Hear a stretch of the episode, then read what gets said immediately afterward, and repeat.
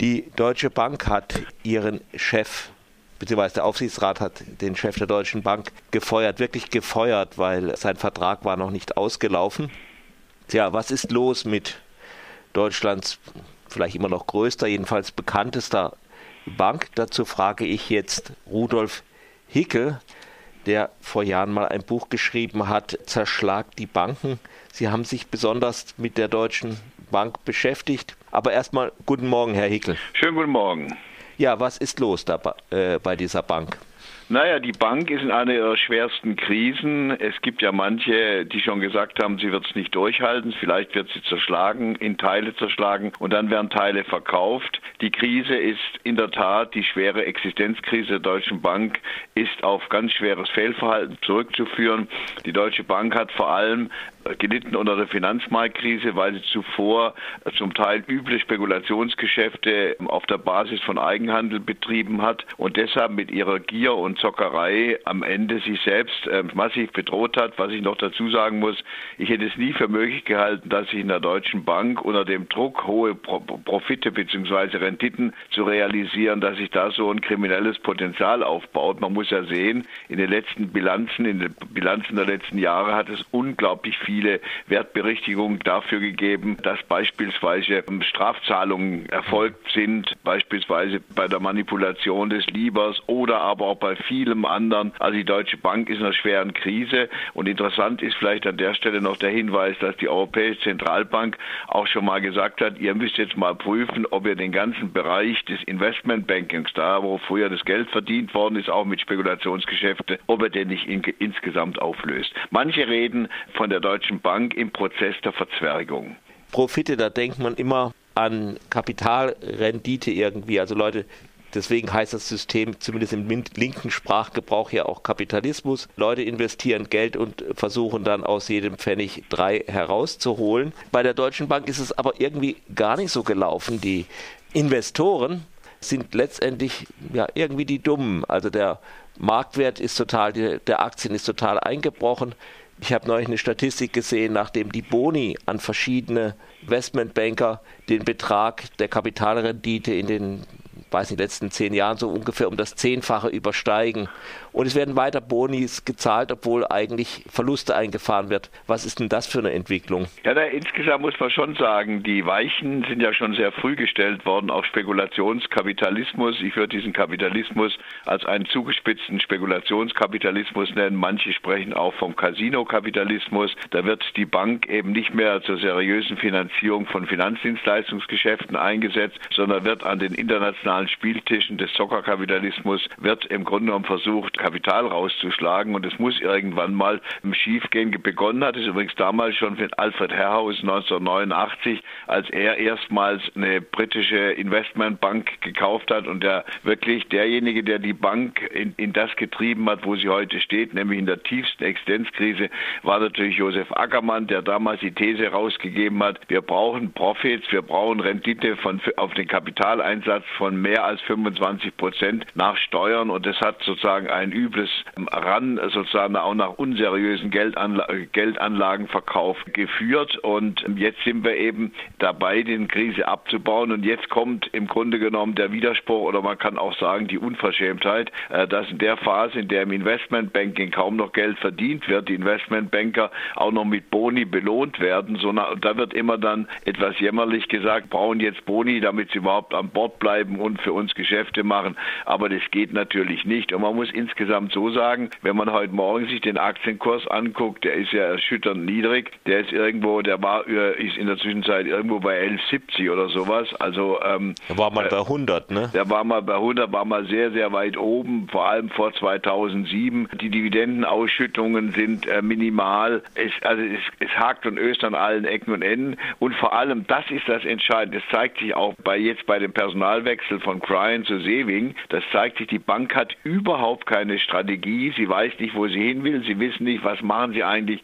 mit den Geschäften, mit denen sie früher Geld verdient haben, mit dem Investmentbanking, dazu gehören natürlich auch die Spekulationsgeschäfte. Und der Vorsitzende des Aufsichtsrats, Paul Achleitner, der wird ja immer als der Löser des Problems dargestellt, aber in der Zwischenzeit ist er selber auch zum Problem der Deutschen Bank geworden, der hat sie aber relativ gut gehalten. Und in der Tat ist so, der Marktkapitalwert, der ist massiv gesunken, man kann sich das folgendermaßen ausrechnen, man, man nimmt die Menge der Aktien der Deutschen Bank, die auf dem Markt sind und multipliziert sie mit dem Aktienkurs und da ist ein rapider äh, Fall stattgefunden. Und interessiert für kapitalistische Spekulanten stellen sich natürlich immer die Frage, nicht wo stehen wir heute, sondern lässt sich aus der Deutschen Bank irgendwie wieder durch eine Restrukturierungsstrategie Kapital und Gewinn rausschlagen. Darauf setzen natürlich auch einige, aber ich sehe die Chancen ganz, ganz stark äh, reduziert. Ich glaube, am Ende wird die Deutsche Bank auch kleiner werden. Ich habe vorher von Verzwei Ver Verzwergung äh, geredet und das große Rad, was die weltweit gedreht haben, werden sie nicht mehr drehen können. Ich habe damals in meinem Buch ja sehr viele Strategien der Deutschen Bank beschrieben, wenn man überlegt, dass so eine Baden-Württemberg, so eine Stadt wie Pforzheim mit einem übelsten Zinsdifferenzgeschäft äh, gelackmeiert worden ist, große Verluste gemacht hat. Natürlich war auch die zuständige Finanzdeputationsfrau völlig überfordert und hat ist sozusagen reingefallen auf das Geschäft. Und da muss man sagen, alle diese Geschäfte, die sogenannten Spread-Letter-Geschäfte, also wo mit Zinsen spekuliert worden ist, alle diese Geschäfte, die schiefgegangen sind, da hat es Prozesse gegeben. Alle Prozesse hat die Deutsche Bank verloren. Also die Deutsche Bank hat sich in den letzten Jahren weniger als Finanzdienstleister, sondern als, Prozess, Prozessbeteiligte oder als Prozessverursacher äh, gezeigt kann man zu einer Bank überhaupt noch trauen? Also ist vielleicht auch ein bisschen die, die falsche Frage, weil die sind ja in einem gewissen ökonomischen System drin. Es ist ja keine persönliche Frage von Trauen oder Nicht-Vertrauen. Ja, doch, das Vertrauen spielt schon. Vertrauen ist eine ganz wichtige Kategorie. Wenn Kapital angelegt wird, im großen Stile, auch weltweit, dann ist es natürlich immer eine Frage des Vertrauens. Das heißt, und Vertrauen hat ja eine klare Zielrichtung. Man vertraut der Bank, von der man hofft, wenn man Geld, Kapital dort anlegt, dass sie auch wirklich die größten Profite rausholt. Das ist sozusagen also eine systemimmanente Vertrauenserwartung. Und die ist natürlich bei der Deutschen Bank gebrochen. Im Aufsichtsrat sitzt ja in der Zwischenzeit einer der größten chinesischen Mischkonzerne, versucht, der versucht, ähm, Einfluss zu nehmen. Und ich könnte mir auch vorstellen, dass Aktienpakete auch veräußert werden. Ich komme nochmal darauf zurück. Die Frage ist, ob Christian Sewing, der jetzt der Neue ist, der Nachfolger von Sean Grind, dem der, der in der Tat haben sie für die rechten Anmoderation in die Wüste gejagt worden ist, äh, ob er das schafft. Der, ja, der kommt ja aus Deutschland, ist ja sozusagen im Deutschlandgeschäft auch groß geworden, hat aber auch Investmentbanking gemacht. Und die ganz entscheidende Frage ist, kommt die Bank aus dieser Krise raus? Und und die ist zurzeit sehr offen und meine Meinung ist, dass ich sehr skeptisch, weil ich davon ausgehe, dass die Deutsche Bank in der Zwischenzeit keine Strategie hat. Und man darf sich nicht, man darf nicht vergessen, dieser Wahnsinn, der mal gemacht worden ist, die Abspaltung des normalen Kundengeschäftens. Also Leute, die glauben, ihre Konto, ihr Girokonto bei der Deutschen Bank halten zu müssen, die sind abgeschoben worden in die Bank 24, weil sie zu wenig Profits gebracht haben. Und die Vermögenden, die Wealth, Wealth Optimation, also die Wohlfahrts, die, die, die Reichtum Reichtumsoptimierung hat dann im anderen Teil, in dem anderen Turm des Bankhauses stattgefunden. Das sind natürlich alles massive Fehlentwicklungen, die jetzt wieder niederschlagen. Und ich würde mal so sagen, das klingt jetzt provokant, vielleicht auch für einige bitter, aber ich glaube, wir müssen uns darauf einstellen, eine verzwergte Deutsche Bank führt nicht dazu, dass das gesamte Bankensystem, das wir brauchen in Deutschland, das wir auch international brauchen, dass es insgesamt zusammenbricht. Im internationalen Benchmark, also wenn man vergleicht die Deutsche Bank mit den internationalen Konkurrenten, vor allem in den USA, dann steht sie ohnehin sehr, sehr schwach da.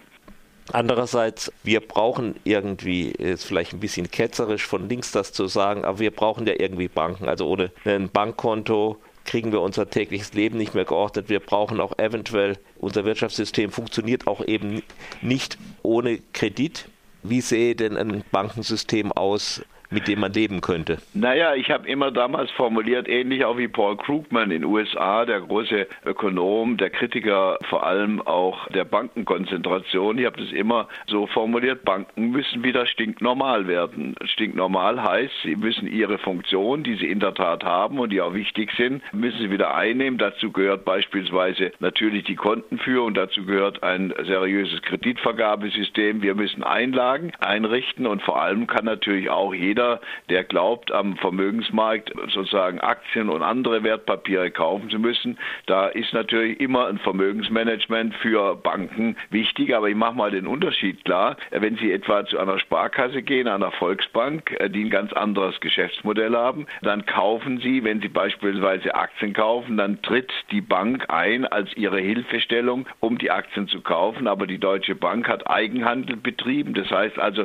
sie hat Instrumente erfunden, teilweise hochspekulativ, die sich später dann als toxisch erwiesen haben und die im Grunde genommen den Kunden aufgeschwatzt. Also da sieht man, also hm. ich würde sogar so weit gehen und sagen, Menschen, die aus ihrer Situation heraus eine Vermögensberatung brauchen, sollen die auch müssen die auch durch eine Bank einigermaßen vernünftig erhalten. Und ich würde auch sagen, Unternehmen, wenn wir jetzt beispielsweise Unternehmen, mittelständisches Unternehmen nehmen, das hat macht Geschäfte, beispielsweise nehmen wir mal USA oder wo auch immer, da gibt es Wechselkursrisiken und dass da die Bank mit sogenannten Absicherungsgeschäften, dass die da hilft, zur Verfügung steht, ist völlig richtig. Also ich spreche mich überhaupt nicht gegen, dagegen aus, gegen ein differenziertes und kontrolliertes, vor allem durch die Aufsicht kontrolliertes Geschäftsmaßnahmen, die die Banken betreiben. Aber der Unterschied ist, glaube ich, zu, zu dem, was die Deutsche Bank äh, jetzt erlebt hat oder hinter sich hat, ist dieses massive Spekulationsgeschäft, das eigentlich mit diesen von mir beschriebenen ökonomischen Funktionen überhaupt nichts mehr zu tun hat, sondern aber geht es nur um schnelle Profithascherei oder Profiteintreiberei. Und das Zweite ist, wenn dann eine Bank, etwa wenn man an die Zertifikatsbetrügereien denkt, also Umweltzertifikate, eine Bank da, ähm, äh, wenn eine Bank dann gleichzeitig auch noch viele kriminelle Aktionen betreibt und dafür auch bestraft wird, übrigens auch in den USA Riesenstrafen hat bezahlen müssen, dann ist das eine Bank, die wir nicht wollen. Also ich sage immer, eine Bank, die stinknormal ist, die in der Region verankert ist, die auch den Unternehmen, die Kreditfinanzierung und, und Finanzdienstleistungen brauchen, unterstützt. Dagegen ist überhaupt nichts zu sagen. Und wir müssen das zusammenschrumpfen, das ganze, das, das ganze Bankensystem wieder auf diese Funktion zusammenschrumpfen. Und wenn wir das tun, dann hat die Deutsche Bank meines Erachtens eine relativ geringe Überlebenschance.